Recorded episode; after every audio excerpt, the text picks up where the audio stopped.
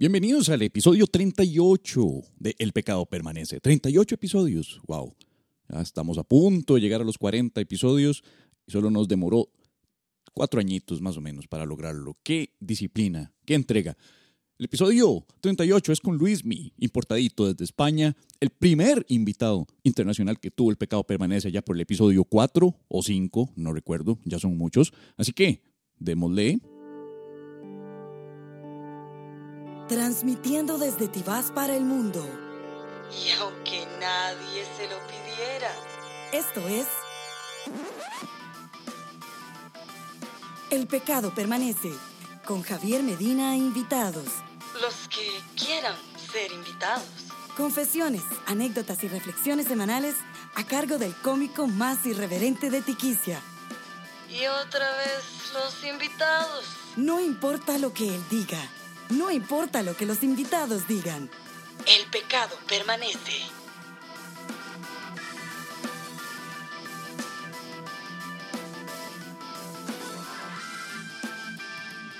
Démosle, démosle, démosle. Bienvenidos una vez más al Pecado Permanece. Yo soy Javier Medina. Pucha, casi no me oigo. Toquecito, vamos a ver, subamos de volumen acá. Ahora sí me oigo. Qué dicha. Ok. Damas y caballeros, este, como les decía, es el episodio 38 de El Pecado Permanece, primer podcast cómico de Costa Rica para el mundo, transmitiendo de Tibás para el mundo, aunque nadie se lo pidiera, como bien lo dice la introducción grabada por la divina y siempre carismática y siempre dispuesta a ayudar, Nef. Saludo para Nef, que ya me ha reportado que está de nuevo escuchando los episodios del podcast. Recuerden, este podcast está disponible en iTunes, en Spotify, también en varias de las aplicaciones eh, disponibles. Ustedes se pueden meter al sitio web javiermedina.net slash el pecado permanece o de una vez a javiermedina.net desde, desde donde van a ver el episodio más reciente. Ahí pueden escuchar el último episodio, pero también hay varios enlaces para suscribirse al podcast por medio de varias aplicaciones. Mucha gente no tiene Spotify o no paga el Spotify Premium, entonces tienen la opción de utilizar otras aplicaciones en donde pueden completamente gratis suscribirse al podcast, escucharlo, descargar los episodios, recibir notificaciones, activar en esa aplicación las notificaciones para que les avisen cuando llegue un episodio nuevo. Recomiendo mucho una aplicación que se llama Overcast. También hay otra que se llama Castbox.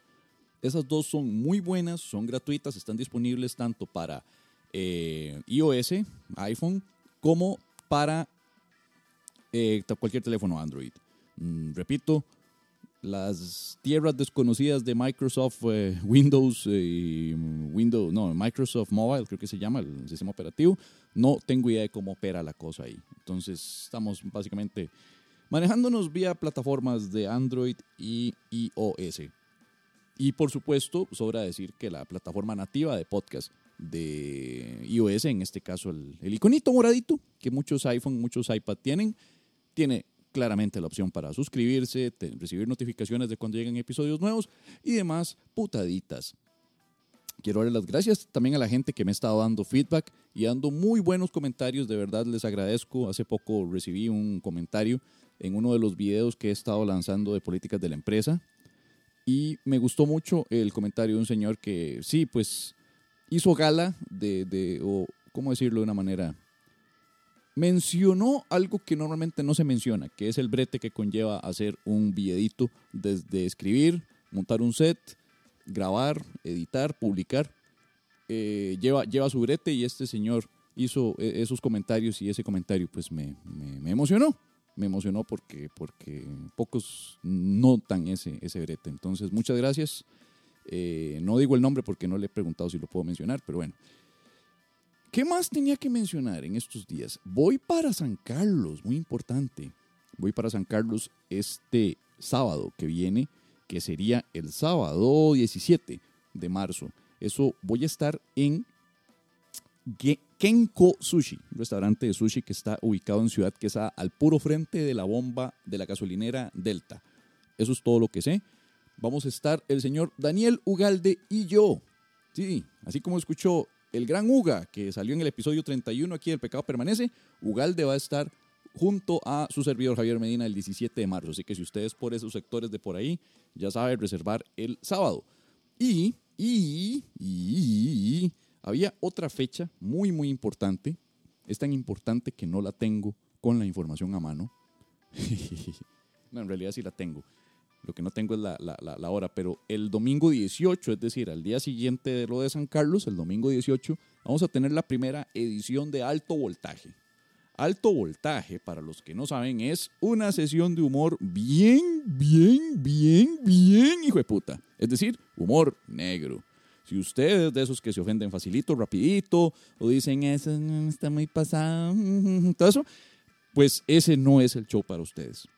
Eso va a ser en Mundo Loco, el domingo 18 de marzo a las 7 de la noche. Ustedes saben, todos los domingos cuando hay shows de comedia en Mundo Loco se hace a las 7 de la noche porque, pues, a pesar de que muchos dirán que no respetamos a nuestro público, lo cierto es que sí y sabemos que muchos trabajan feamente eh, los lunes, entonces tratamos de hacer el show lo más temprano posible los domingos. Entonces, como ya lo estoy diciendo yo, a las 7 de la noche, el domingo 18 en Mundo Loco, vamos a tener la primera edición de Alto Voltaje, un especial de humor negro.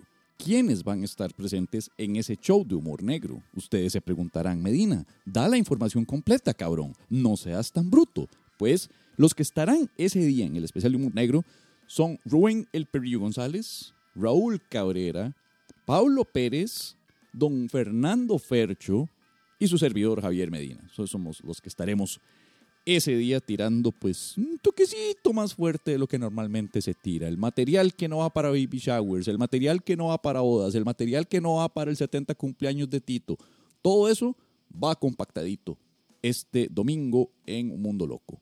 Y para los que no están, porque acá no se trata de ser Valle Centralista, eso es el sábado. El sábado estamos en Ciudad Quesada, Daniel Ugalde y yo. Vamos a hacer un editorial. Ya pasaron la parte, ya pasó la parte comercial, en la que siempre le recuerdo a la gente cómo meterse al podcast, que por cierto, estamos entre los top podcasts de Spotify. El pecado permanece, está entre los top podcasts de Spotify. No tengo números, no tengo métricas, pero si ustedes se meten a buscar podcast desde la aplicación de Spotify, les va a salir directamente entre las primeras mínimo cinco opciones el pecado permanece, lo cual significa que está muy bien posicionado. Vamos bien, vamos bien. Les había dicho que estábamos en la métrica de mil descargas por mes y vamos ya por la mitad y no hemos llegado a la mitad de, de, de marzo. Entonces, yo creo que va muy bien esto, muchachitos y muchachitas. Hagamos que la cultura del podcast crezca. De hecho, me han escrito dos chicos que también están iniciando podcast. Uno sobre juegos de video, gamers, que me pidieron ahí unos cuantos tips más que todo sobre cómo desarrollar un podcast eh, como se debe, como si yo supiera, ¿verdad? Pero bueno, se les agradece que me pregunten. Y otro que, que me invitó para un podcast muy similar de entrevistas, pero de ahí estoy esperando que todavía me responda el huevón, ¿verdad? Yo le respondí como por ahí desde el jueves y vean ustedes que es lunes y no me ha respondido todavía. Pero bueno, ahí razones tendrá. Un editorial, muchachos y muchachas que me están escuchando. Si mi ingenuidad y mi creencia ciega en las métricas de este podcast me dice que hay un mínimo de unas mil reproducciones por los episodios que salen por mes, en este caso en promedio cuatro, lo cual se traduce en 250, ¿verdad? Sí. Ya les dije que es según mi ingenuidad. Quiero preguntarles algo. Sumado, sumado también a los que ven los videos, que normalmente los videos que he estado subiendo en Facebook y YouTube están llegando a unas 1600 reproducciones, que es un número bastante apropiado para un mae que pues no es famoso, un mae que no se pinta un diente de negro y se pone una peluca, un mae que no necesita estar publicando salmos y haciendo muecas en Instagram para tener millones de seguidores. Tengo honestidad, eso sí, y por mi honestidad me meto en broncas y caigo mal, pero no voy a estar cambiando mi opinión por el temor a caer mal a unos cuantos por decir unas opiniones. Mi opinión no va a cambiar por ello. Chiquillos y chiquillas, se está aproximando el día de la eh, segunda ronda electoral. Y este grupo de psicóticos, de, locos, enfermos, eh, desesperados por, en su soberbia y en su ego por querer apropiarse del poder, están muy bien organizados y ustedes no. Y esto va para todos aquellos metidos en grupitos y coaliciones y todo.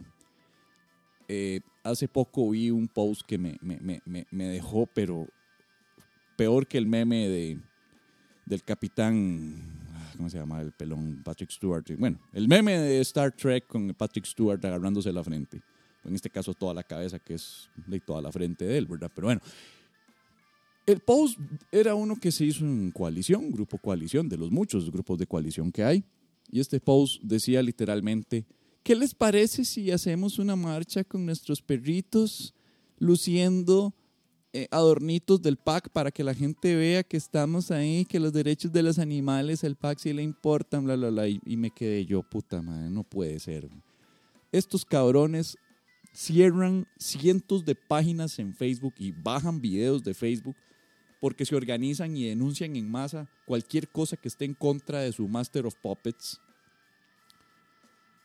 Y acá la única respuesta que tienen es hacer una manifestación con animalitos, con adornitos y pañuelitos rojos con amarillo. Por amor al Señor. Si eso es así, así se van a comportar el día de la votación, estamos condenados.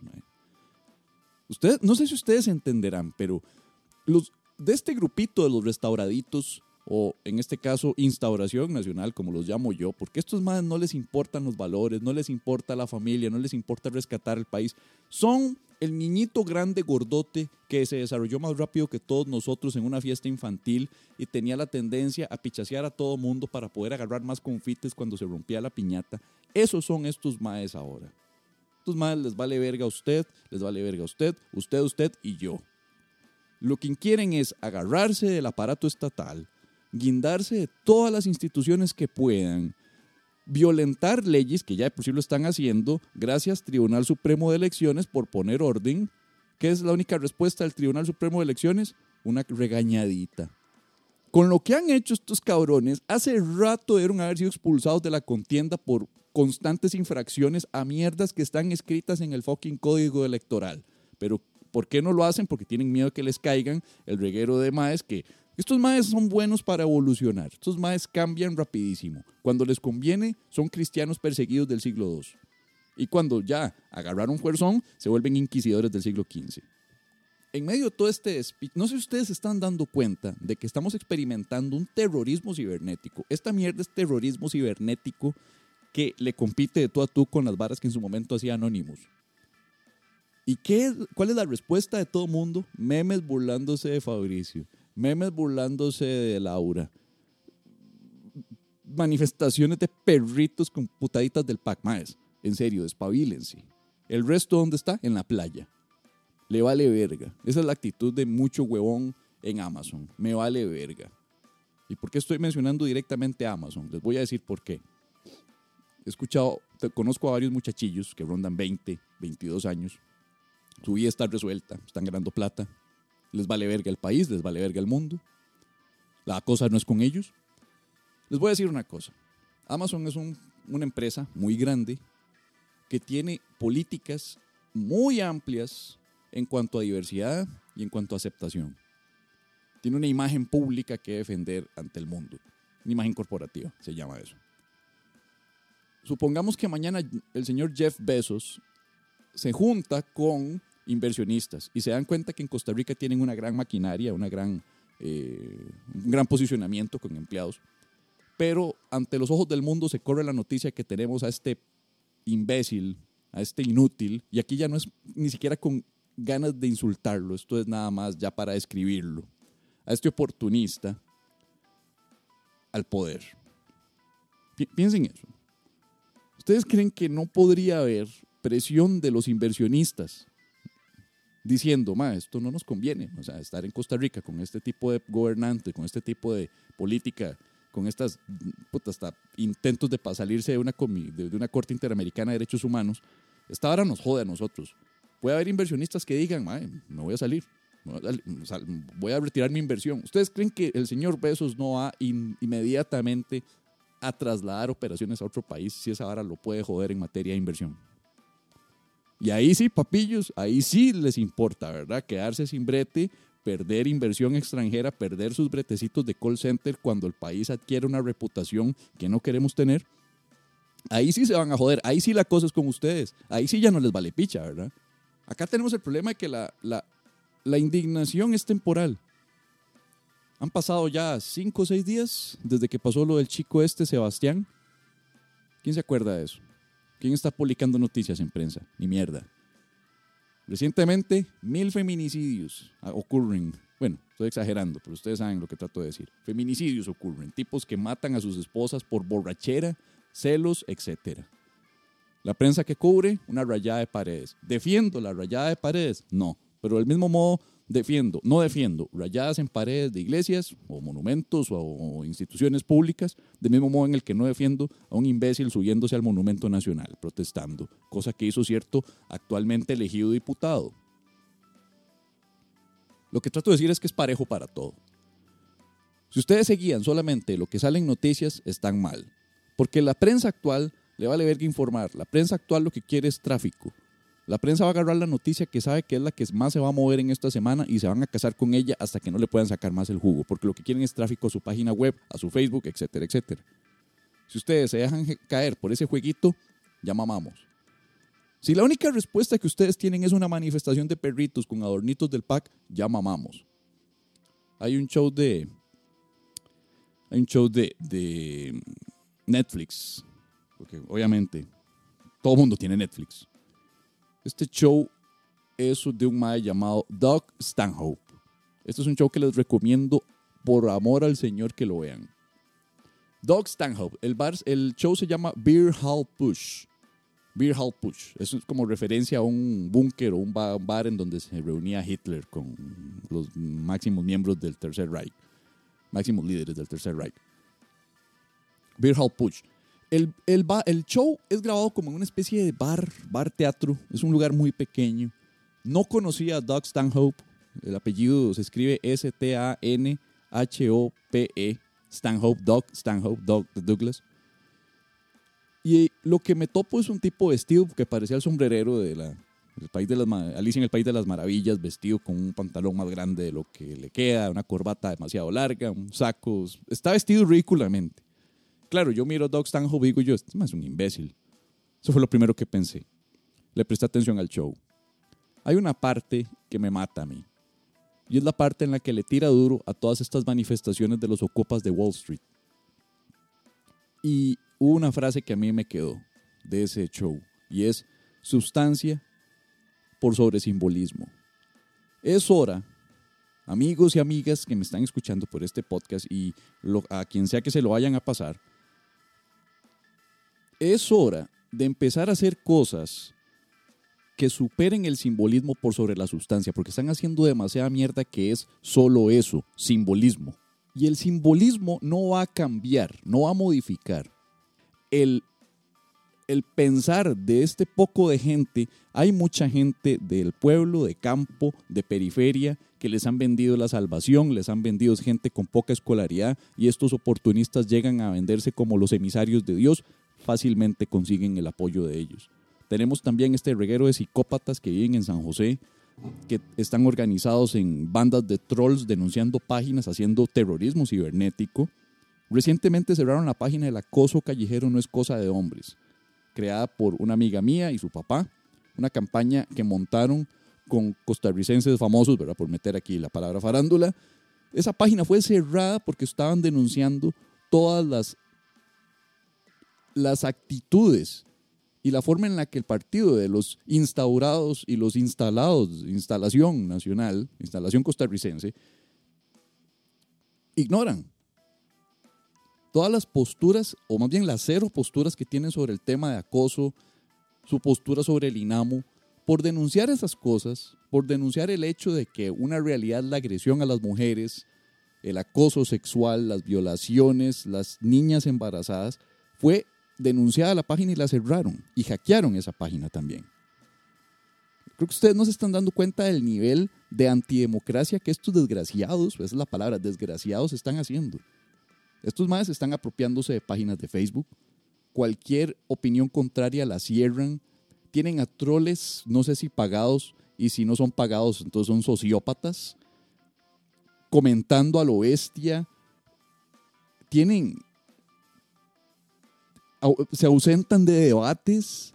Entonces, no sé si ustedes se dan cuenta de qué bofetada, qué violación, qué, qué masacrada le pegan cada día a cualquier ejercicio democrático de una república construida desde 1948 y la gente lo único que puede hacer es pensar en vestir sus fucking perritos con mierditas rojas y amarillas.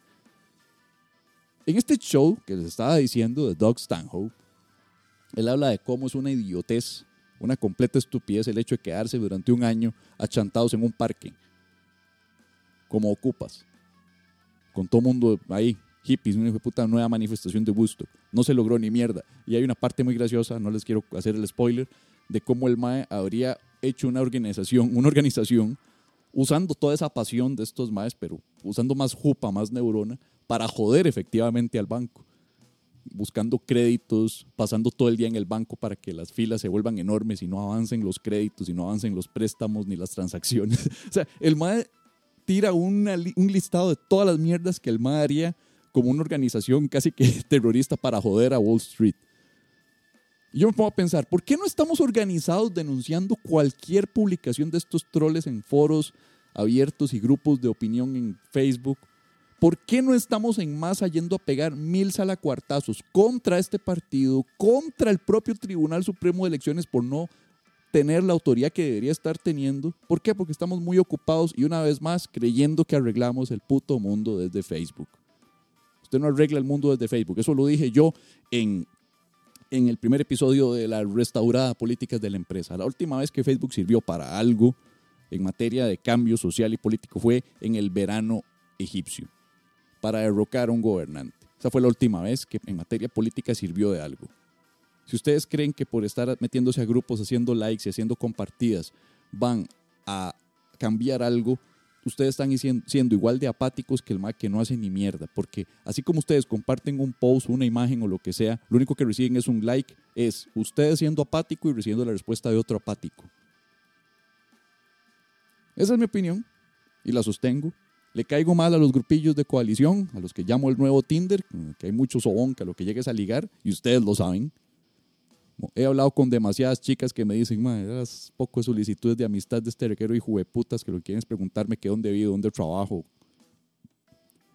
Entonces, repito, el país podría quedar en manos de locos dementes, de sociópatas, pero son sociópatas organizados. Y les digo una cosa, están mejor organizados que todos ustedes, amigos de coalición. Así que ustedes deciden, ustedes deciden qué hacen. Bueno, ya hablemos de Luismi. Hablemos de Luismi. Esta entrevista es muy reciente, la grabé la semana pasada porque Luismi estuvo en una visita relámpago en Costa Rica. Luismi es aeromoso. Luismi es este. Eh, él es aeromoso, él es aeromoso de una aerolínea española que todos sabemos cuál es, pero no la voy a mencionar. Entonces eso le sirve para recorrer pues el mundo. Él viene mucho a Latinoamérica, anda por Perú, por México, por Colombia, Estados Unidos, y eso le ha servido pues también para probar en comedia. Entonces, esta semana pasada vino a probar unos cuantos minutos en London Room, precisamente en como show sorpresa, no nadie sabía que iba a presentarse ahí. Vino y aprovechamos para hacer lo que es el retorno de Luismi. Por eso le pusimos Luismi Returns. Porque Luismi fue el primer invitado internacional del Pecado Permanece allá por el 2014. Entonces me gustó mucho tener cuatro años de distancia, aunque ya hemos hablado montones mucho antes, pero en materia del programa, ver la evolución de hace cuatro años a lo que ahora es eh, el 2018. Una cosa que me llamó la atención de la, de la conversada con Luismi allá por el 2014 fue que yo le estaba comentando mi indignación por el hecho de que ya hubiera dos partidos que se inmiscuyen en política y religión y que son una partida oportunista. En ese entonces lo dije y lo sostengo. Si no me creen, escuchen el episodio original con Luismi. Y, y le mencioné que existían dos, Renovación Costarricense y estos que yo estoy rebautizando Instalación Nacional. Y él me dijo, ah, eso es muy común. Cuando las cosas se ponen mala y hay mucho caos y descontento social, los primeros que salen son los nazis y los cristianos. Cuatro años después tenemos uno de estos partidos como posible jefe de Estado. Qué increíble, ¿verdad? Entonces, obviamente sirvió como para hacer una segunda actualización de cosas, pero también hablamos de otras cosillas, sobre todo muchas eh, de índole personal y ahí va, ahí va la conversación. Vamos a tirar entonces una partecita de lo que fue esta conversada con Luismi. Yo soy Javier Medina, una vez más. Ese fue el editorial, que a veces no es el más amistoso, pero así es la vida. Yo creo que eso es lo que hay que recordarle a la gente, el hecho de que la vida son muchas cosas que no nos gustan a veces. La vida se compone de cosas buenas, cosas malas, cosas que nos gustan, cosas que no nos gustan, cosas con las que vamos a estar de acuerdo, otras no tanto. Bienvenidos al mundo real, mami, papillos y mamillas. Una vez más, recuerden, sábado 17 de marzo, 9 pm, eso es en Ciudad Quesada, en Kenko Sushi. Eso va a ser en, en Ciudad Quesada. y el especial de humor negro que va a ser directamente en Mundo Loco en San Pedro.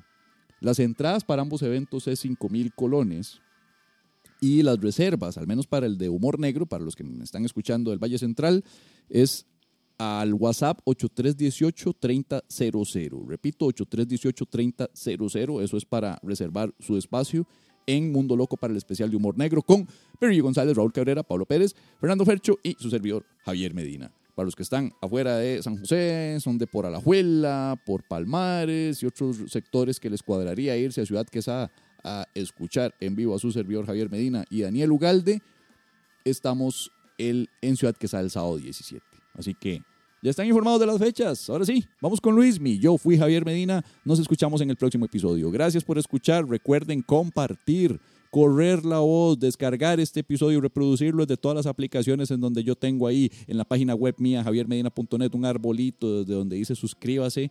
Ahí tienen mil opciones que les he puesto para suscribirse al podcast. Entonces, vámonos con Luismi. Muchas gracias. Buenas tardes, buenos días, buenas noches.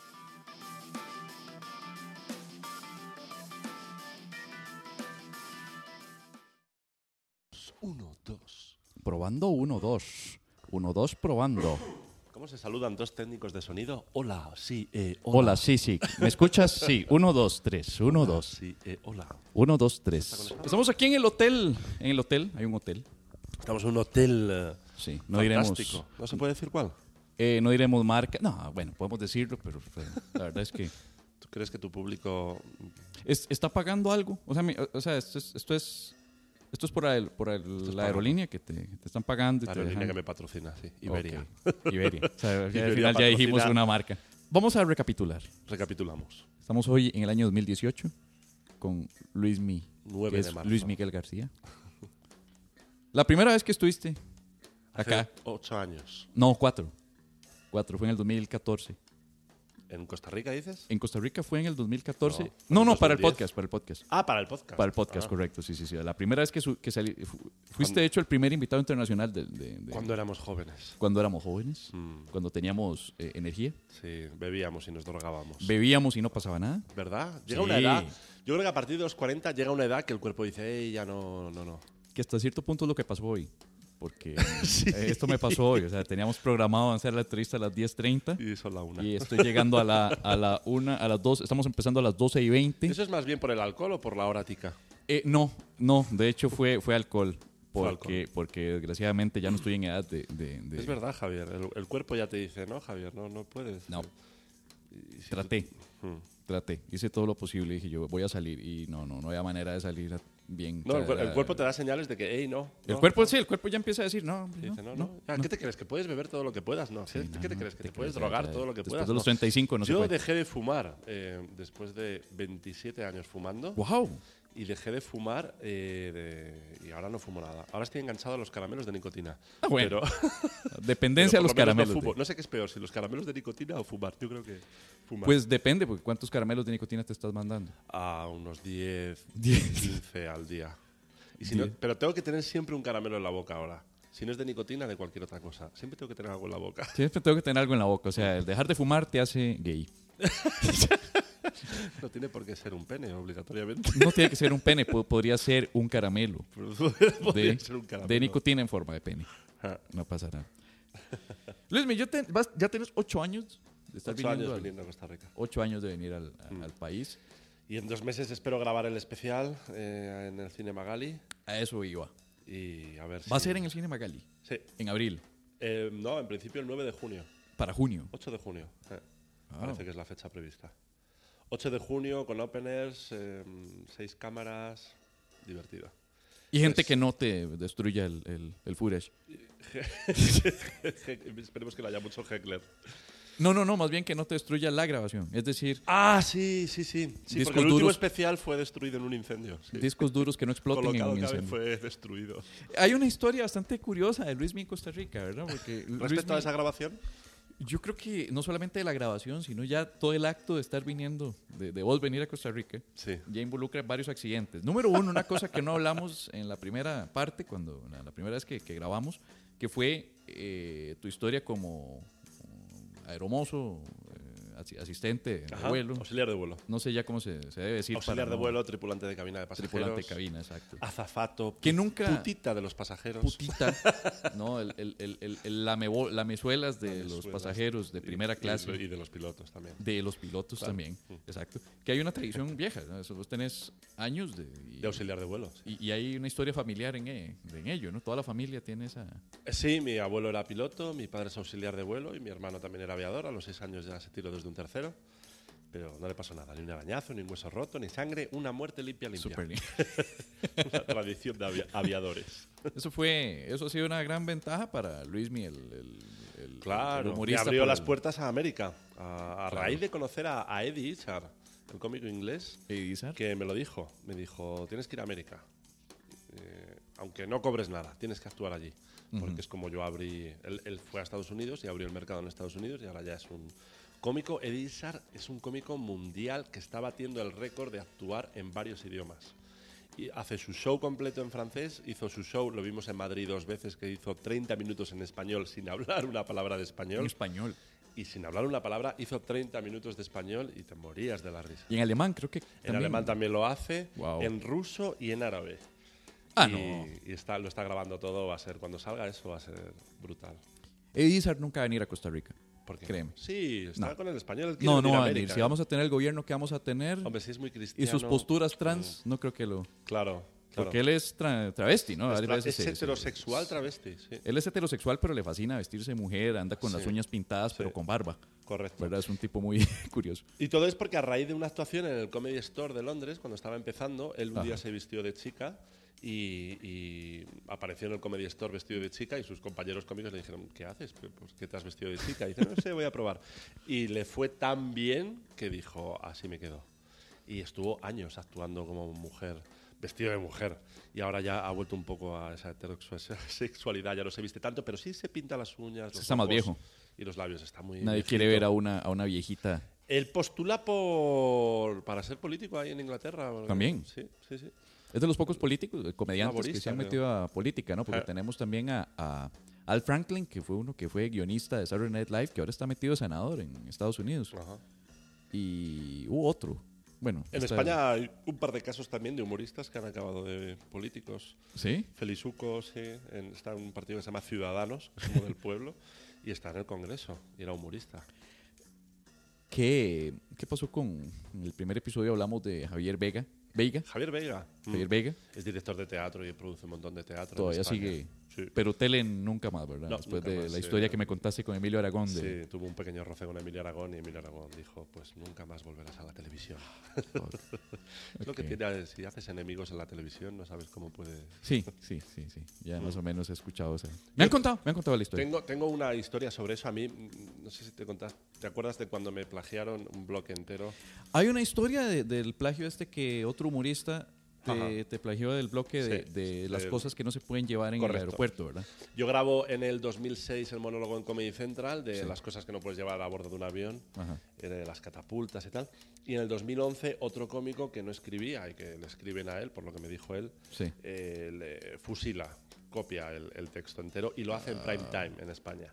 Con lo cual se le echaron encima. Bueno, yo con esa grabación voy a la Sociedad General de Autores de España y a Comedy Central de España. Sí. Y en la Sociedad General de Autores de España, que es la sociedad que controla todo esto, me dicen, bueno, ven los dos vídeos, ven que lo mío es del 2006, estaba registrado, el texto estaba registrado, la entrada en 2006, Ajá. y los suyos se emiten en el 2011, y me dicen, ah, obviamente es, es un plagio de manual, de manual. Eh, tienes dos opciones, porque baja el abogado, lo ve, lo mira, y dice, tienes dos opciones. Una, eh, lo puedes denunciar, iría a juicio, lo ganarías. Eh, la, la productora que grabó el monólogo del segundo cómico te tendría que indemnizar, me dan una cifra aproximada de indemnización. Dice, lo vas a ganar, lo vas a ganar seguro. Dice, esa es la opción uno. La opción Sí. dos es que si haces eso, jamás volverás a la televisión. jamás, porque la, la productora es Aragón. y Se hace enemigos, se frustra, se harás enoja, enemigos eh, y serás vetado para siempre. Pero el juicio lo vas a ganar. Así que ahora tú decides qué hacer. Y entonces yo le dije, pues eh, que se Dejémoslo meta así. el monólogo por el culo. Sí. yo puedo escribir más, puedo hacer más material y él no puede. Entonces yo sí. eso dejé de hacerlo y seguí escribiendo material nuevo.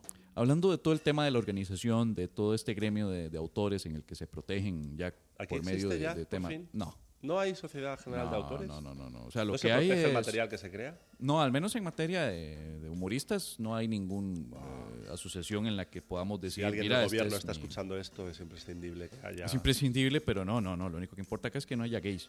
De hecho, creo que van a hacer algo cuando algún humorista gay plagie a un heterosexual. Entonces, va- ve, a eso me refería. Por eso hay que hacer una unión para, para que los gays no hagan comedia. Eso es lo que, probablemente vaya a ocurrir. O sea, para que nos enfoquemos en los verdaderos problemas del país. Entiéndase, seguridad ciudadana, los constantes asaltos, las bala- balaceras y ajusticiamientos por, por narcos. Hay que decir que hay narcos gay, que hay una mafia gay de narcos y ahí sí ya van a prestar atención a los verdaderos problemas. Eso es lo que va a ocurrir.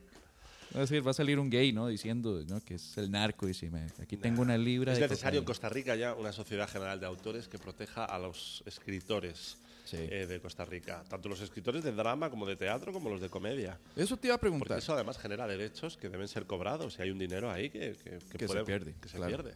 Eso te iba a preguntar. Hay un, yo creo que los únicos que tienen, por mucho, un orden en materia legal de lo que van escribiendo es media docena.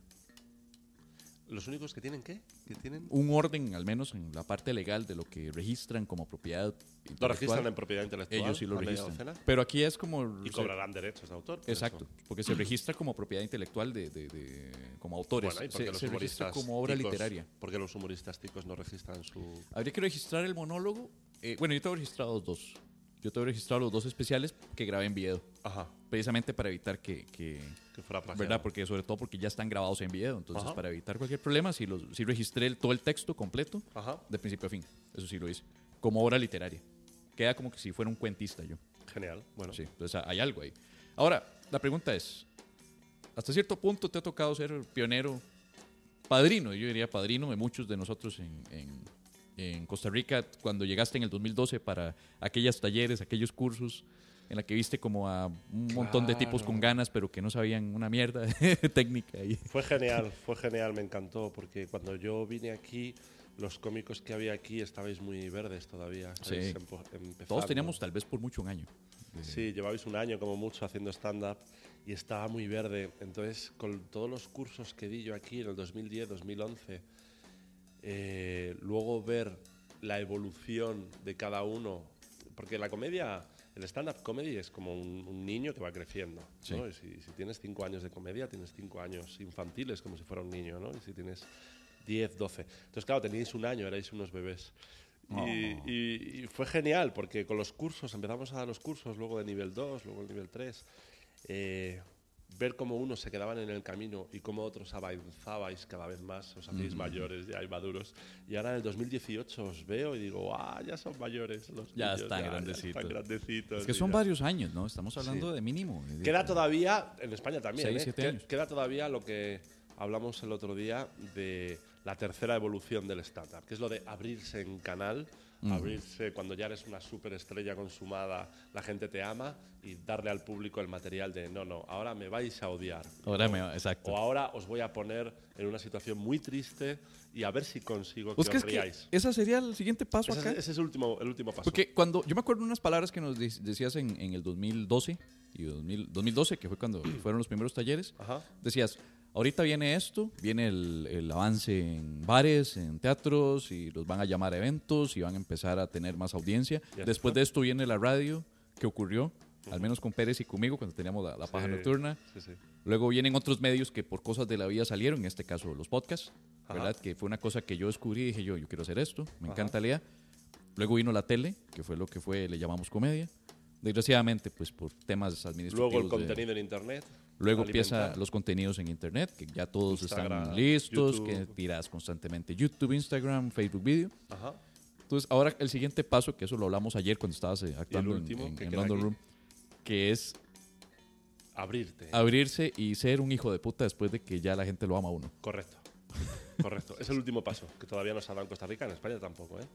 Eh, es el único, el único sitio donde lo han hecho, ha sido en, en Estados Unidos. Gente de la talla de Chris Rock o Patton Oswalt, ¿no? Donde, por ejemplo, Chris Rock, donde la gente le ama, ya dice: He sido infiel a mi mujer varias veces, eh, he sido con tres mujeres y soy adicto al porno y sé que la gente está pensando, no, no, tú no, Chris. Y, y los hombres están, ¿solo tres? Solo Es como, es como Jimmy, pero literalmente hay que ser como el pastor este que en los años 90 le descubrieron el escándalo sexual y el tipo en el programa empieza a llorar. ¡He pecado! Jimmy Swagger, algo así. ¿Te acuerdas? I have sinned. O sea, ¿hasta qué punto? No sé qué, hasta qué punto sea buenía eso aquí. Eh, claro, te tienen que amar mucho Sí. para poder hacer algo así, ¿no? O, por Oh. ejemplo, en el caso de Patton Oswalt, mm, no se echa, bueno, se echa mierda a sí mismo, pero él habla de que su mujer ha muerto por un cáncer y cómo Dios ha decidido que, que es llevarse a su mujer en vez de a él, ¿no? Su mujer que era neurocirujana, salvaba vidas, y él es un tío que cuenta chistes. Y dice, ¿por qué, ¿Por qué te llevas a, a mi mujer y no a mí, que yo soy mierda al fin y al cabo? Ajá, ajá, ajá. Y cómo se abre en canal y cómo te estremece en el asiento y cómo lloras viendo eso, porque hay momentos en los que lloras, Sí. hay momentos en los que ríes a la vez, me parece es dar un doble salto mortal, doble looping mortal. Ya entiendo. Vos decís meterse ya con la parte de juguetear con las emociones Ajá. de la gente. Correcto. O sea, no se trata solamente de pecar y decir, soy un hijo de puta por acá, también soy un hijo de puta con esto. Ah, mira, se me olvidó contar que también Soy un hijo de puta un hijo de puta en esto también. ¿no? Que lo que estábamos hablando anoche. Pero eh, al fin es, es que es carne cruda, o sea, es el ser humano es así, ¿no? Todos tenemos un armario con esqueletos horribles y si abres ese armario, obviamente nadie quiere mostrar ese armario de Sí. esqueletos horribles, pero se lo estás mostrando en televisión a una audiencia de 90 millones de personas en Netflix y wow, o sea, O sea, que el- el futuro- ser humano es así, somos infieles, somos mm, vengativos, somos malas personas en algunos momentos, no siempre, ¿no? Pero en Envidiosos. envidiosos y queremos lo que tiene el de al lado y por qué el de al lado tiene esto y yo no. Y, y- y quizá ser buena persona o ser justo es el que está al lado tuyo y dice, bueno, claro, eres humano, yo también soy así, no pasa nada. Y rechazo, obviamente, al que dice, al que juzga eso, ¿no? Dice, ah, eres infiel, ¿cómo puedes ser infiel? Eres lo peor de lo peor, ¿por qué eres infiel? Bueno, a lo mejor no lo eres ahora, pero quizá en un futuro caigas también, o sea, que nunca digas de este agua no beberé, nunca juzgues. Mm, Conoce al ser humano, ¿no? Y quizá entonces el ser humano sea así. Es infiel, es envidioso, es rastrero, es, es egoísta, piensa en sí mismo, piensa en su carrera. Obvio, claro, sí, es así. Quizá no sea tan malo. Estamos tan acostumbrados a, a a a escuchar es malo, es malo, no seas así. No sea, obviamente vamos a intentar evitarlo, vamos a intentar ser buenas personas. Yo intento ser generoso y ser buena persona. Pero quizá algún momento haya, tenga algún esqueleto en el hay, armario. un, hay un documental, creo que está en YouTube, creo que estaba en YouTube o, o lo quitaron, no sé, habría que buscarlo. Se llama That's Not Funny. El documental, el, el mae que lo dirige es un tipo muy, muy aburrido, ahora que lo pienso. O sea, su- su- sus, sus afirmaciones se, se nota que tiene un maldito cartón acá desde donde está leyendo y lee, lee, lee despacio. Entonces es muy, muy torpe Ajá. el tipo para dirigirlo. Pero vienen entrevistas muy buenas. Y una de ellas es sobre todo lo que es correcto e incorrecto en comedia. Ah, ¿Cómo Entonces- puedes juzgar lo que es correcto? Exacto, o e sea, incorrecto? desde, desde una Joan Rivers con tomas en vivo de Joan Rivers tirando un, coment- eh, un chiste sobre el holocausto Ah. y Auschwitz. Ajá. Y un tipo ahí que empieza, That's too far, ¿verdad? El heckler que le grita, ¿verdad? Ah, que eso está incorrecto. Y una Joan Rivers le dice, "Ye- No, that's not too far. It's comedy, you motherfucker. Just shut the fuck up. It's a joke. It's not a declaration of war to another country. It's just a fucking joke. You're supposed to just take or not take the joke. O sea, la, la madre se emputa, Joan Rivers, ¿verdad? Que ya, ya fallecía. Se emputa y le dice, come mierda, esto es un chiste, déjate de, de jugar de que por un puto chiste vas a armar un despelote. Han pasado casos en los que eh, cómicos han visto su carrera eh, eh, fregada, arruinada, al menos por unos varios años, por un chiste. En este caso estoy pensando en este cuenta chistes payasito para adultos mexicano, Platanito, que él hizo un chiste que era el famoso chiste del incendio del hospicio de huérfanos. No lo conozco. En México se incendió un asilo de niños, de Ajá. huérfanos. Ajá, wow. Se incendió. Uh, Montones de niños fallecidos. oh. Platanito está en un bar está presentándose, es un, se nota que es un casino, que son puros adultos. Y él dice algo así como de que en el sitio en donde quedaba el, el- el asilo se va a construir un KFC, Oh. Kentucky Fried Children. Ese fue, ese fue el chiste, ¿no? No contaba Platanito. No contaba Platanito. ya se está arrugando la cara. No contaba Platanito con que había alguien con el celular Oh. grabándolo. Y ese video lo subió a todas las redes sociales de todo el mundo en acto de crucifiquen a este, a este cabrón, ¿verdad? A este hijo de puta. Quizá le dio más fama eso. Cosa que lo. que- sí, pero al tipo lo, le cancelaron televisión, le cancelaron radio, le cancelaron presentaciones privadas, shows en casinos. Y el tipo tuvo su carrera hecha mierda por mínimo, recuerdo que dos años que, que se quedó invisible. Entonces la pregunta para vos es: ¿cuál es el límite? Oh, qué pregunta. Porque, ¿cuál es? no? ¿En, qué- en qué momento uno dice, ok, yo aquí, de, de acá no paso, por acá me meto, por aquí sí me meto? Sobre todo ahora que estás diciendo que hay que abrirse y hay que meterse más con, con Con- pero hablaba de, de uno mismo, ¿no? tirarse mierda a uno. Claro, la pregunta de siempre, ¿no? Los límites del humor, ¿no? Mi opinión es que a quien hay que atacar desde la comedia, ya que tenemos el poder de tener un micro en un escenario y llegar a tantas masas de gente, eh, lo que estoy a favor es de atacar al poder, al poderoso, poderoso, al poderoso, al injusto, al chulo, a la mala persona, al a ese, a ese sí que hay que atacarlo, ¿no? No estoy a favor de atacar al débil.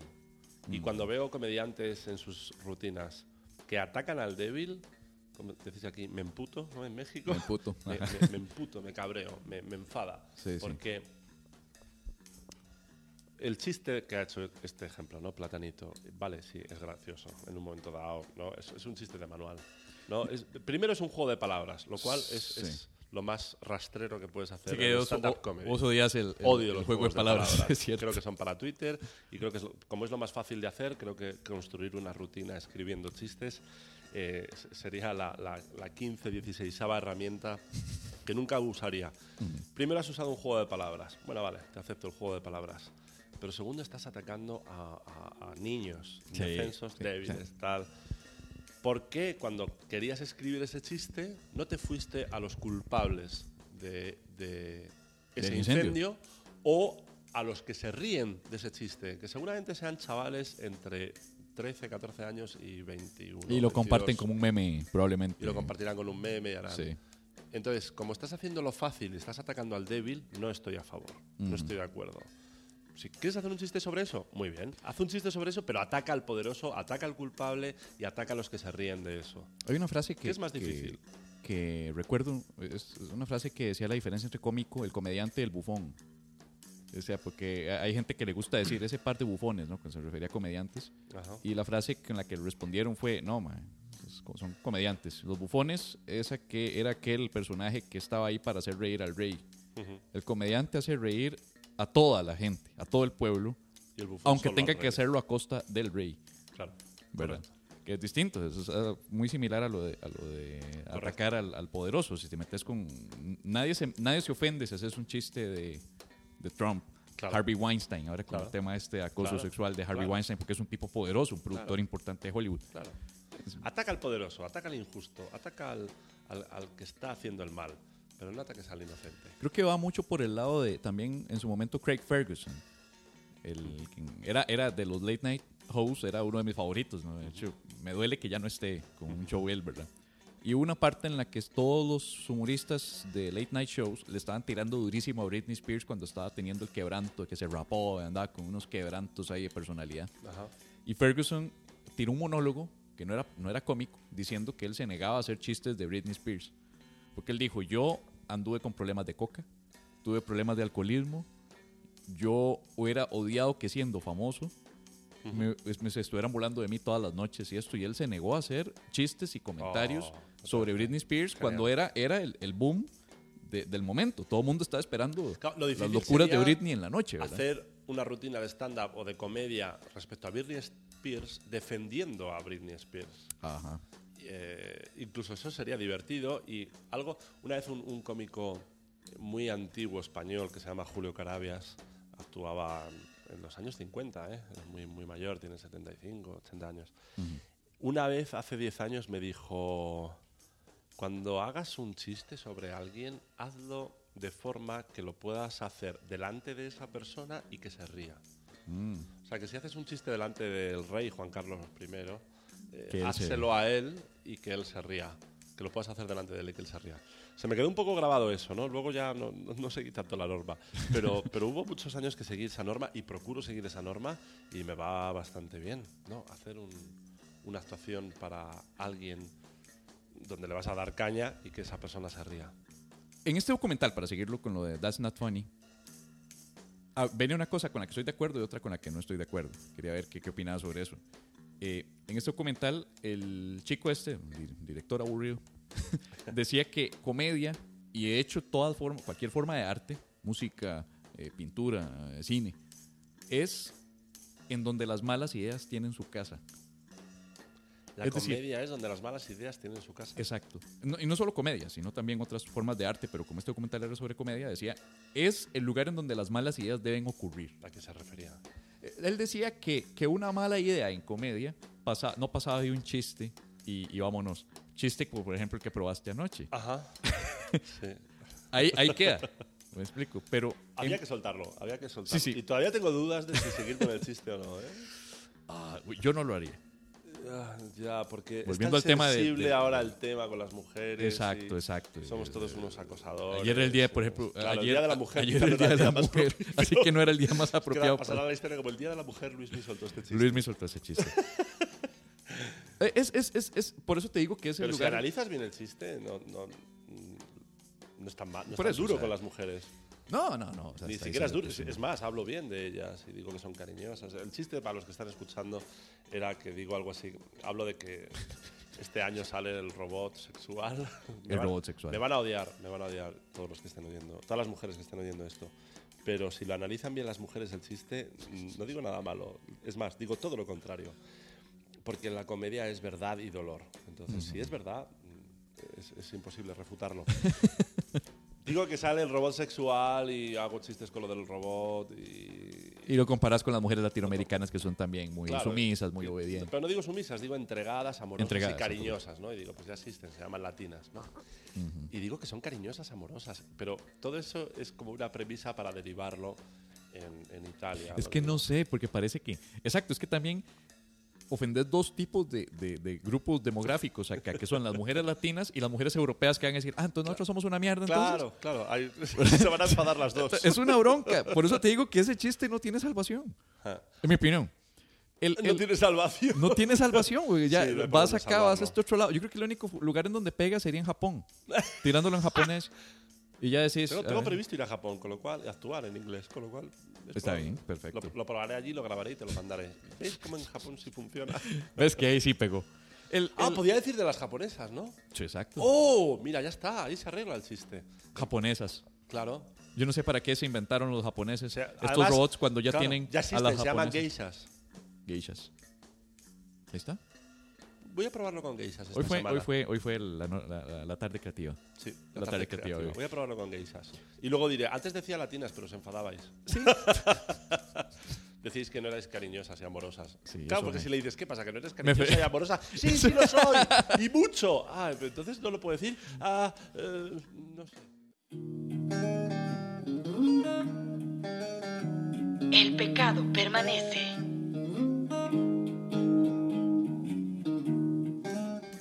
Estamos como No con tengo ni unos tiempo, 37 minutos. El tiempo vuela cuando estoy a tu lado. El tiempo vuela cuando estamos juntos. El futuro acá, ¿qué otro avance? Aparte de que hay que aprenderse a tirar más mierda y empezar a ser un poco más honestos y vender más la brutal honestidad. No quizá al, al Ray Louis y Kay. Ha evolucionado genial el stand-up en Costa Rica en los últimos ocho años.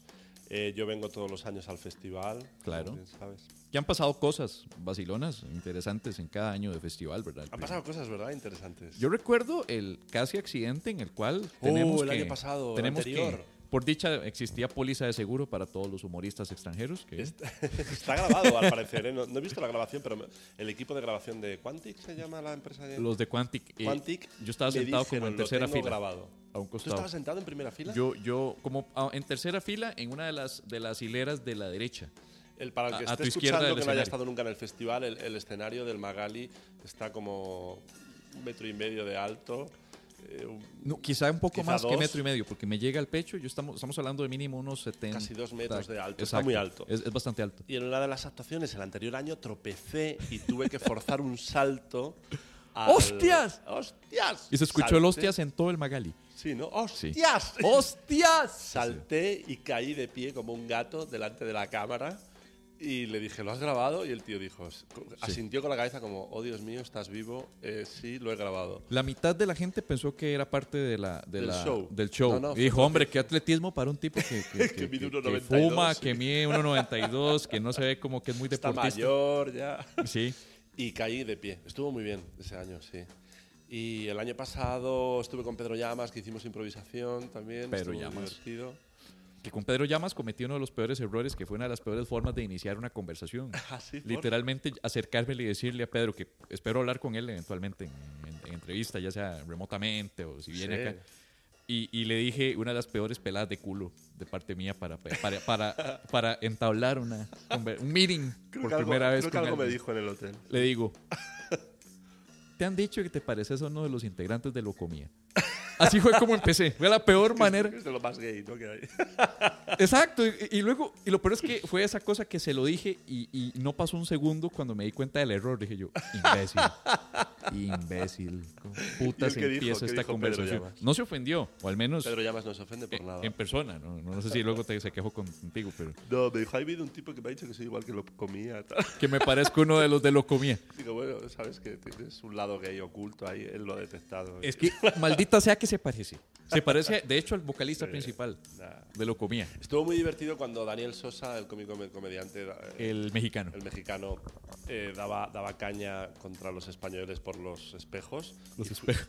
Que nos, nos engañaron con pasado. espejos, nos engañaron con espejos. Y fuimos Pedro Llamas y yo a un bar a buscar un espejo gigante y se lo subimos al escenario. Se y los luego prestaron. El tipo encima nos dice, porque yo no tenía ni idea de que era Daniel Sosa, y el tipo encima me dice, no, pensaba que subíais a darnos como, a darme un, como un homenaje, un regalo de homenaje. Digo, no, ¿tú quién coño eres? ¿Qué te crees? Regalo de homenaje. Te voy a dar un puto espejo y...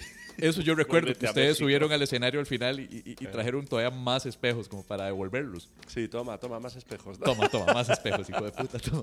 Llévate los espejos a México y danos nuestro oro para que nos lo robe Lo más Drake. curioso es que muchos de nosotros estamos hablando de una generación grande de humoristas. En este caso estamos desde Pablo Pérez, eh, Perrillo, Pablo. Montoya, Oh. yo, eh, eh, Sí, sí. Raúl, Marvin. Todos pasamos hasta cierto punto por la formación Ah. eh, inicial Sí, tuya. Sí. Y los siguientes niveles también pasasteis. Y los siguientes niveles que Ah. fueron, y- y incluso los educados por Pérez ahora, Sí. tienen mucha formación de, de- no solo tuya, de- también de lo de Yui Carter, ¿verdad? Es una formación muy básica, al menos por ese, por ese lado. Entonces, hasta cierto punto, pues sí, fuimos colonizados de nuevo. Fuisteis colonizados de nuevo. Técnicamente fuimos colonizados de nuevo. Hay una generación de Padawans en España y hay otra aquí en Costa Rica. Ya hay En- una generación grande de Padawans. En España sí, en, en la Chocita del Loro, que es el, el local de comedia más grande de España, donde se hace stand-up comedy todos los días. El 70% de los cómicos que actúan allí residentes son Padawan. Wow. Entonces, eh, para mí es un wow. Es, genial. El 70% del cartel, si vieras, todos han pasado por mí. No lo digo como algo de. Pero bueno, si ya que lo he hecho, tengo que decirlo. Luismi, ya para, para ir cerrando ya todo el bloque. Los Está colocado. Cabe en Spotify, ¿verdad? Colocado Cabe está en Spotify. El espectáculo Colocado Cabe, por- ese no se quemó. No se quemó Ese no se quemó casa. el audio, no se No se quemó. quemó el audio. Y está en, está en todas las redes. Está en Spotify, en Google Play. Y se presenta, eh, es candidatura para los Grammy del 2019 en enero. Que será en Las Vegas. Categoría de mejor álbum. Mejor álbum de comedia. Comedia hablado. La, la empresa que me presenta, eh, Comedy Dynamics, es Ajá. la, la empresa. Comedy Dynamics tiene varios Grammys por Luis C.K., Mejor Álbum de Comedia, no sé qué. Y Comedy Dynamics es los- lo que me presenta a mí a los Grammy. Yo me imagino, si voy a los Grammy me, me- me- me hago Te pis cagas, encima. O sea, sí. digo, ¿en serio? Pero está nominado, o sea, que hay que ir. Mejor Álbum de Comedia Latino. O, o sea, te tendrías que ir. Tendría que ir. Inevitablemente hay que ir. Si no, me- es que hay que, si no es que hay nominan, una sí. segunda ronda para, para, para que haya No. con los nominados finales. Bueno, no estoy nominado todavía. No estoy nominado. Ok, estoy es- presentado. Es candidato para Es- meterse ahí. en la- es un- he pasado un primer filtro de Ok. comediantes eh, nominados. Entonces, eh, Si quedas, pasas este siguiente filtro, ya si es paso el siguiente filtro, ya voy. la lista de, de Sí, nominados definitivos. Correcto. O Entonces es como, uh, ¿te imaginas? smokincito, caminando Sí. ahí, te topas a, a- a Dave Mustaine por este lado, te topas a, a, a Beyoncé por este otro. Sí, Wow. sí, sí. Sí, con- iría con los españoles, con David Bisbal y Alejandro Sí, obviamente Sanz. tener a Alejandro Sanz, David Bisbal aquí. eh, Bisbal y Alejandro Sanz a la izquierda y a la Bosé. derecha. Y Miguel Bosé Bo- atrás. Y Miguel Bosé. Bosé.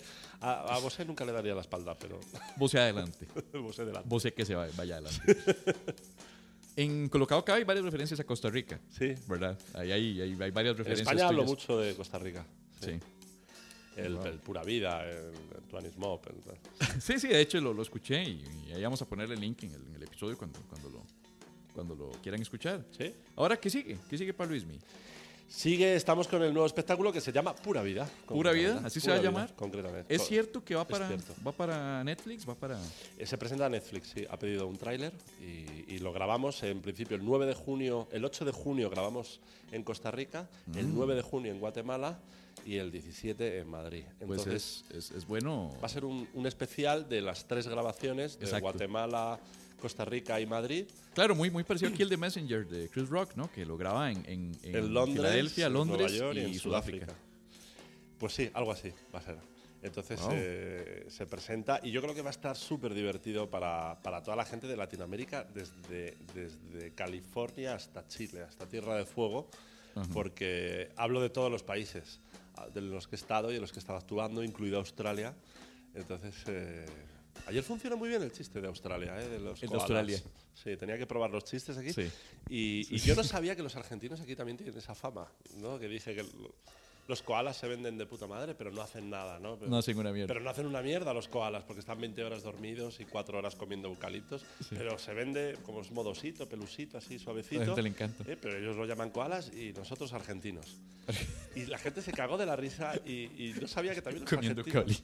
Es verdad, porque los argentinos es el- son los que más los que más hablan, pero los que menos hacen, ¿no? Y Se, se venden de puta madre, pero no hacen nada. Pues El- chistes como ese, y hablo de todos los países, y en el espectáculo de pura vida, de cómo se afronta la vida, y en cada país, pues eh, se va a grabar y creo que va a estar muy divertido. Apúntate esa fecha, 8 de junio. 8 de junio. No, no, eso se va a avisar acá. De hecho, ya, ya, ya, ya queda Sí, grabado. ayer ya tuvimos la reunión de, con producción, con Josema, para producirlo. Estamos bien, estamos que, que- que yo quiero vestir el escenario con un pura vida gigante y con lianas y con colores y con animales. Colores, tal. animal y koalas. Y me, dije- y me Los dijo, koalas que "Bueno, abundan pues aquí". Eso van a ser como dos mil dólares mínimo. Dije, bueno, pues pon unas cortinas azules. Poner unas cortinas rojas, sí. y a tomar por culo la bicicleta. Blancas, rojas, azules. Va para la mierda. Blancas, rojas, azules. El, eh, bueno, es que es- está interesante por el hecho de ser trotamundos. En el caso tuyo, ese, ese- esa, esa facilidad de estar viajando como, como, Claro, como tripulante. asistente de vuelo, tripulante Claro. de vuelo, permite Claro. decir, voy a quedarme como, como hoy, por ejemplo, que te vas gratis. que te vas en, en- en unas horas, horas. de regreso para, para allá, pero has logrado estar dos días acá. Ajá. Gracias a eso, para los que están escuchando, fue que estuviste ac- actuando de sorpresa en London Room en un show que hubo ayer. Sí, José no me dejaba anunciarlo para, No. que, para que la gente Para que vaya- fuera sorpresa. Claro, de modo, porque nada mejor para jalar una audiencia que decir, vayan, pero no puedo decir quién va. Sí. y estaba lleno el sitio. ¿Sirvió? sí, la gente diría, joder, viene Chris Rock. Pero no, era Luis B. Sí, mucha gente dijo, puta, estoy seguro que viene Bill Burr. estos tres comediantes y uno sorpresa. Y se llenó la sala del London Room, estaba lleno ayer. El, el, de- te ha tocado actuar en México, te ha tocado actuar en inglés en Estados Unidos, Ajá, y en Australia, ¿no? Australia, inglés. eh, eh, eh, Colombia, Argentina, Ujú. eh, Perú, Perú, Ecuador. Ecuador. Es, Panamá, es, es- es riquísimo poder tener toda esta, toda esta, Ah, es este buenísimo. bagaje para Es poder buenísimo ver cómo el humor es un idioma internacional. O sea, es un, eh, todo el mundo te dice, ah, pero es muy diferente, ¿no? Actuar en Costa Rica que en España. No, no, no lo es tanto. No. Lo único que hay que cambiar es el vocabulario, algunas palabras, que es, es lo que cambia, ¿no? Y te dicen, no, pero actuar en, en otro país, eh, el, el humor de ese país la gente dice, el humor de ese país. No existe el humor de ese país. Intento convencerles. No existe la comedia de ese país. Puede haber eh, cómicos que hagan humor local, y eso obviamente es humor local. Pero el chiste si yo hago un chiste, estoy hablando de la relación hombre-mujer y hago chistes respecto a- al matrimonio, a la relación hombre-mujer, o cuento una anécdota sobre Perú o sobre Guinea Ecuatorial, es igual de divertido la anécdota de Guinea Ecuatorial. Te aseguro que es igual de divertido en España que en, que en Costa Rica, que en México, y se cagan de la risa en todos los sitios en los que hablo. Con lo cual, no hay un humor de cada país, porque el chiste se ríen igual en, en todos los países. De por sí dicen que el humor es matemática, eso lo dijo alguien allá por el 2012, cuando dijo el cómica". humor es matemática. Ujú, Son ecuaciones que Tenés hay que una ecuación en la que tenés tanto tiempo para decir esta premisa, tiras este remate. Si este remate tiene que decirse a los dos segundos y lo decís a los tres, fracasó. Correcto. Entonces somos ingenieros timing. cómicos. El timing. Exacto. Es tan importante el timing. Es como, es como la música, ¿no? Tú escuchas una guitarra o escuchas una melodía y tiene un ritmo que vas siguiendo. Esa, esa canción. Y esa canción es la que te pega, ¿no? Y, y si con otro pasaste el rato. Na, na, na, na, na, na, na, na, na, na, na, na, na, na, na, na. Te sigue, te suena bien. En comedia es igual, en stand-up es igual. Tú estás escuchando un cómico y vas siguiendo tan, ese ritmo. tan, y tan. lo que hace el cómico en los primeros cinco minutos es averiguar dónde está ese ritmo. Ajá. Entonces está aquí, aquí, aquí. O si no aquí, voy más aquí, lento, o aquí. si no voy Claro. más rápido. bueno. La premisa tiene que ser más o menos igual, el remate más o menos igual, quiero decir, en timing, en forma de escritura, para que lleve esa melodía sinfónica de comedia en la que tú sigues con el oído. El oído s- al público se le hace. Por eso cuando hay ruido, hay... Ayer había un ventilador, cuando empezó Arnaldo Porras, eh, tenía un ventilador encima. Y los chistes estaban entrando un 30 o un 40%. Y me fui atrás, se lo dije a, a Josema, digo, hay un ventilador encima justo que tiene un montón de ruido. Quítale, y le dije, quítale el, el ventilador Y eso te ayudará. va a subir un 70%, un 80% a la risa. Quitaron el ventilador y hizo pa para Sí. arriba. ¿Por qué? Porque el oído está escuchando ese ritmo, esa, Se necesita esa atención. de la necesitas atención total.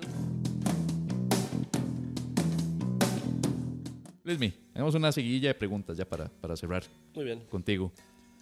Si pudieras cambiar por 24 horas roles con alguien, vivo o muerto, personaje histórico, puede ser famoso o alguien que conoces personalmente, ¿con quién sería? Siempre me salen cómicos, ¿no? En la cabeza. Sí. ¿no? Que, que- que dices, ah, quiero estar ahí, ¿no? Entonces hay, hay momentos de cómicos que me cambiaría. Obviamente pasaría unas horas siendo Jerry Seinfeld en Comedians in Cars, Getting Coffee, en el coche entrevistando a cómicos. Me encanta cómo, cómo vive Jerry Seinfeld.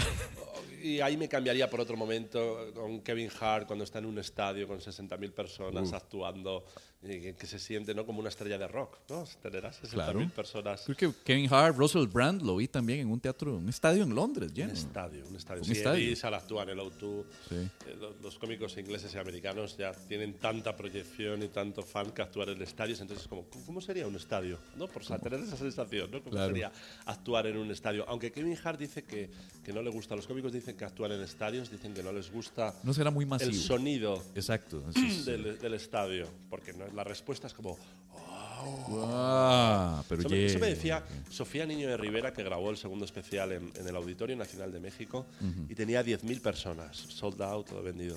Y luego hablé con ella, estuve en el after party y me decía, ese sonido, esa respuesta del público que va como increciendo desde la fila cero hasta la fila 182. Que llega mucho después. Y, "Wow", y llega, y llega en dos tandas, me decía Sofía. Llega en, en la respuesta de risa llega en dos tandas. Los que están más cerca primero y los que están más lejos depu- después.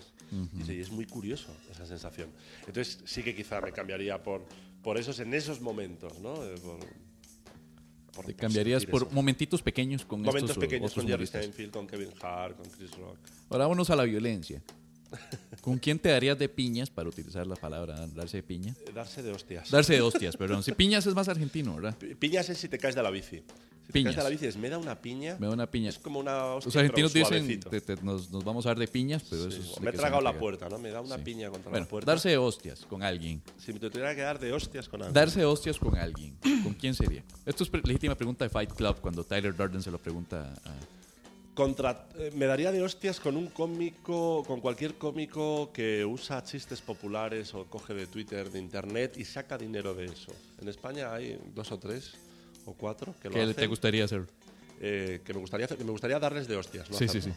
O sea, decirle para que veas lo que es, lo que Eh, se siente. Es justiciero. Crear un chiste es algo muy complejo y difícil. Escribes el chiste, lo pruebas, lo ruedas, le ajustas los tornillos, es como una máquina suelta de tornillos que en cada actuación tienes que ir ajustándole los tornillos para, Para que al funcione. final un hijo de puta lo Para que al final, un, con final él. un hijo de puta lo agarre y te lo, y te lo suelte y gane dinero a través, además de lo que te ha robado. Entonces diría, tienes que dar de hostias a alguien. ¿A quién le das? A ese. A ese, A claro. ese le voy a dar de hostias para que sienta el dolor. Está muy válido, porque ya es un odio bien, bien, bien justificado.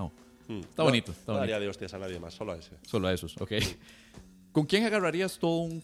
Ya no cambiar roles, sino tener una tarde para almorzar y conversar? Alguien. Jerry Seinfeld decía, le dice a muchos cómicos, ¿no te da la sensación de que ya solo puedes estar con cómicos? y es verdad, yo ya solo puedo estar con... Yo estoy contigo y me estás haciendo esta entrevista porque tú eres cómico profesional y me interesa y me divierte estar contigo. Pero si fuera un bloguero, diría, puf, puf, digo, oye, da Ta, ta, suena 20 minutos, chao. 15 minutos y nos vamos. ¿eh? No aguanto. Y vas a una fiesta y donde, y donde buscas es dónde está el cómico. Ahí, y te vas a por él. Porque es donde... es- es- la- con el que puedes hablar. Uno ¿no? se siente ahí cómodo para Yo hablar. entro ayer al London Room y, lo- y busco dónde están los cómicos. Ah, ahí está Arnaldo Porras y Daniel Ugalde. Me Ugalde, voy, me voy con ellos. Porque es con quien estoy a gusto. Porque cuando te habla otra gente están aburridos. están.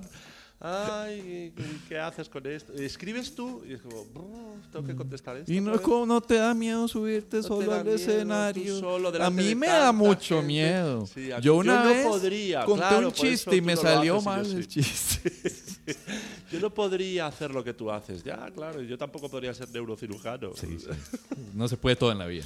¿Pero quién? ¿Con quién lo harías? O sea, ya hablando de comediante, entonces, siendo Con cualquier comediante. cualquiera, tarde. para pasar cual- una tarde almorzando. Una tarde. con ¿Uno en cual- específico?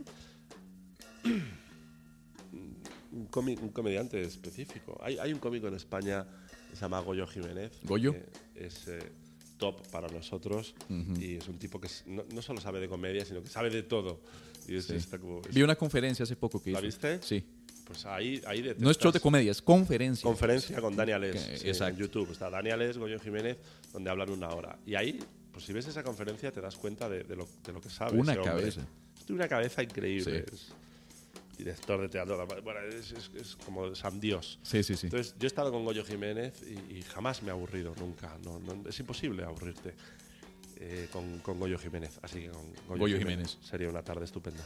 Luismi en 10 años. Oh, espero estar grabando el tercer especial en Netflix. Claro. y que Netflix, eh, HBO y Amazon Prime se peleen por mí. Se peleen. Ese, sería- ese es el objetivo de cualquier cómico. ¿No te gustaría que haya más opciones? O sea, Netflix, Amazon Prime, Hulu, y que aparezcan unas 4 o 5 más que también compitan entre ellas. La televisión está muerta, morirá dentro de 10, 15 años. ¿Vos le, le pones 10 años, 15 Sí, años? yo le pongo 10, 15 años. Para mucha gente ya está muerta. Yo no veo televisión desde hace 10 años. Eh, todo lo que tú ves ahora es a, a- demanda. A la hora que Internet. tú quieres, lo que tú quieres, Exacto. cuando tú quieres. Y eso es algo que la televisión no te da. Por eso las televisiones están dando tanto contenido a Internet, porque saben Web. que está ahí su público. YouTube, todos los programas los suben a Internet. Lo he notado incluso en radio. Yo tengo este programa que es en radio el miércoles y es en Correcto. vivo, ¿verdad? Y, y mucha gente es que... Y no lo suben después. Me preguntan. Literalmente me han escrito para decirme que no lo van a subir a SoundCloud, no lo tienen en formato podcast, no lo tienen por acá, Claro. acá, porque la gente ahora prefiere el podcast. La gente dice, no, el podcast yo sé que sale los lunes, los jueves y, y Ah, me- tú me piensas. escucho mi episodio. y- Hace años tú tenías que escuchar o ver eh, en la televisión o escuchar en la A radio tal hora. lo que te daban, a tal hora, lo que te daban, esta hora, y tenías que estar pendiente de, bueno, las ahora, ahora ya no, hay tanta tecnología que ya no, ya quiero escuchar lo que yo quiero escuchar a la hora que yo quiero escuchar cuando yo quiera escucharlo. Exacto. Con lo cual, eh, la radio quizá en menor medida, pero... Todos los canales de tele están haciendo la transición a, a ofrecer su versión video on demand, ¿verdad? Correcto, correcto. En España también. Correcto. Todos los, todos los programas de televisión van a, van a plataformas de Internet. Con lo cual es algo que va a morir. ¿Por qué te crees que las televisiones ahora son tan baratas? Están bajando de precio, no, no sé aquí, pero en España puedes comprarte una televisión de 42, de 52 pulgadas por 400 euros, 300 euros, que era Wow. algo impensable hace 10 años. Y está tirado de precio, está súper barato. ¿Por qué? Porque la gente cada vez ve menos televisión. Sí. Yo tengo un niño de 4 años un hijo de cuatro años. Y cuando le pongo la tele, es como- me dice, ponme Bob Esponja el capítulo de... Digo, ¿qué dices? Yo una vez te hice una vez el episodio 4, ese en el que habla con... Quiero el episodio de Bob Esponja donde hace una gracia con su amigo Ana. Y hay que meterse directamente a Netflix. eso- Claro, eso- y tienes que buscar... Claro, porque está tan acostumbrado a usar el tablet y a usar los contenidos que él quiere y ve YouTube. Ya lo busca cuando lo busca él cuando quiere, como quiere. Con lo cual, cuando le dices, no, hay una, una cosa que se llama televisión que te da, pero lo que ellos quieren. Le dice, ¿por qué? No, no. Esperemos en 10 años entonces. Pero mi hija de 11 años también, es como, no ve televisión nunca. Pero sé, cuando tenés dos. Tengo dos y, y no quiero más. Creo que era una, una hija. Era una hija de 11 años y y Miguelito de 4. ¿Cuándo nació Miguelito? Por amor al Señor. Hace 4 años. 2014. Eh, 2017, 2017, 2017. ¿Qué va? Estamos en 2018. Estamos 2018. 2013, 29 13. de octubre del 2013. 29 de octubre de 2013. Sí, Casi que cuando estabas aquí grabando Ajá. Colocado Cabe, correcto. ¿verdad? sí. ¿Y ¿Por qué, ¿Por qué me estoy enterando de esto ahora? ¿No ¿Por qué me estoy enterando de esto? No, yo, me- yo sabía tu hija y... Tengo fotos en Instagram de Miguelito y Wow, en Facebook. otro más. Otro más. Sigue la... de sigue- diferentes madres. Hay una seguilla de episodios. Tengo, tengo un chiste negro sobre eso. No, o sea, era imposible que, que fuera la, la misma. Bueno, después de toda la historia que me contaste, el divorcio y todo, dije yo, "Mae, solo falta que, solo falta que tranquilo". la madre sea la misma. no después de todo lo que ha madre. pasado. Qué rajado. Hay una seguidilla de episodios en los que hablo con varios humoristas, Perrillo, Nacho Arana Argentina. Pablo Molinari, y todos los cabrones era de que ah, voy a ser padre pronto. Sí. Hay una fiebre de Hay fertilidad. un, hay un cómico. y aquí hay otro más. No es, no es fiebre de fertilidad. Esto lo explica muy bien un cómico, no sé si es Jim Jeffries o no sé quién es, creo que es Jim, que dice, es que claro, eh, mola tanto correrse dentro, ¿no? Que, Es es que, es Jim Jeffries, el australiano. Claro, es tan, es tan divertido correrse dentro que como, ¡ah! Que cuando, cuando te vas a correr es como, la quiero sacar, la quiero sacar porque no quiero tener un niño, pero mola tanto Eh, no, estos tres segundos que voy a pagar el precio de destrozarme la vida por tres segundos. El pecado permanece. El pecado permanece. Permanecerá por Luis, mira una última pregunta. Una banda de rock o un artista, puede ser rock, pop, lo que sea, tropical inclusive, que Luis me diga, "Eh, es- es- es- eso soy yo. Ah, eso soy yo. Sí, o sea, eso, eso, todo eso que hacen ellos, eh, hace él, soy yo. Mete en una batidora. Ópera. Ajá. Es un dorma. Mete ACDC, mete Aerosmith y mete Laura Pausini. Dale la vuelta, voltealo y eso, eso es un jugo de Luismi. Jugo de Luis. Laura Pausini. Laura Pausini, no te lo esperabas después de ACDC y Aerosmith. hace ¿eh? ese Aerosmith. Ópera, uno puede decir, "Ah, hay una parte aquí. Hay una parte clásica. Claro. Sí, te podría decir Tchaikovsky también, el cascanueces que puedes meter. Pero metemos Laura Pausini. y Pero hay que meter a Laura Pausini. eh, eh, piensa que soy Piscis, con lo cual soy un romántico empedernido, soñador Sí. de estos. Y y llorón. Con lo cual, escucho. Claro, yo estoy escuchando ACDC Thunderstruck y estoy como. "Oh, I was cold". Pero luego me pones. Estoy súper enamorado de alguien y me pones Laura Pausini. eh, no puedo dividirme entre tú y mil mares. O, Ahí pasa. o en Y, y cambio, tiene que no. ser específicamente Laura Pausini. Laura Pausini y, y- y lloro igual. Pon Laura Pausini en directo y, si- te ponen los pelos de punta. Lo reconozco sin ningún pudor. ¿Ves? Hace años quizá lo hubiera ocultado. Sí, no. No, ya ahora estas edades. Y ahora que ya, ya tenés Esta- ahora cuánto. tenés? 44 años. 44. A esta edad ya digo, me da igual, sí. gu- edades ya me gusta vale. Laura Pausini. Vale un encanta, carajo lo que me da la vida. Pero también me da la vida ACDC y U2. ¿U2 me encanta. también? Wow, soy el fan número uno de U2. Wow. Viene un concierto en España desde 150 euros la entrada. Es como. Hay que hipotecar la casa para una entrada. Pero es YouTube. YouTube. YouTube. Pride YouTube, in the U2. name of love. Yo tenía amor a YouTube, ya no. ¿Por? No sé, no Porque sé. te cayó mal el cantante. Bono no, Bono. no me agrada tanto. Yo creo que la última vez Sí, que disfruté de YouTube propiamente fue con el All That You Can Leave Behind, porque fue como el regreso a, a ese YouTube, ese sonido YouTube de los 80s. Ujú. pero- Joshua Tree y todo Pero mi YouTube favorito tiene que ser el de Acton Baby. Ah, O sea, tiene que ser toda la época del Zoo TV. Me encantaba ese concierto que Oh, montaban en las pantallas de tele. El personaje de Bono, que era como esa mosca, ¿verdad? Los antojotes. eh, una especie de mosca que vuela sobre las pantallas de los televisores. Y luego cuando se transformaba en este demonio, eh, Macpisto, ¿verdad? me pareció que fue como el pico de los de YouTube, pero después de eso yo... Ahí tenían que morir ya. Ahí tenían que morir. Después de eso yo no he visto Claro, nada que, me- que- que yo que diga, retiran". wow.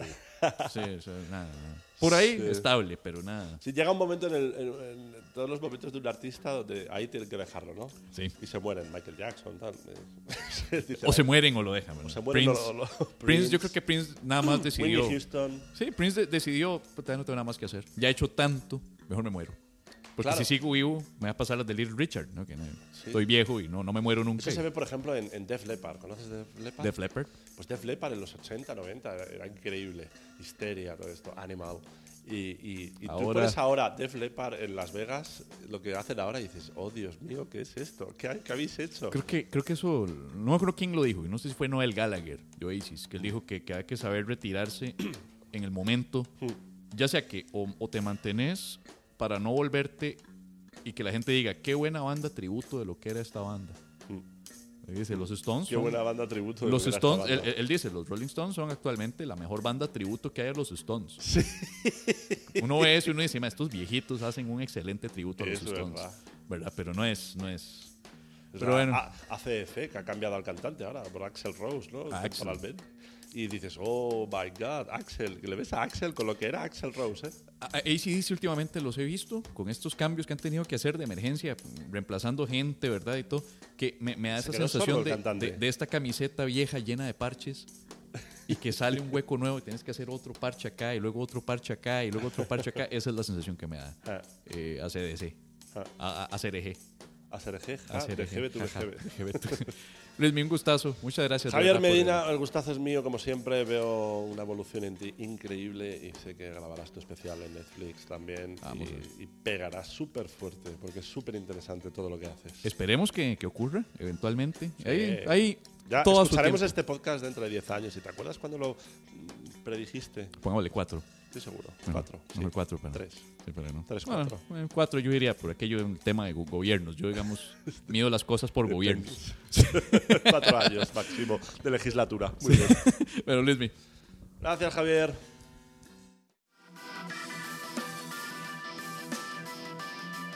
El pecado permanece.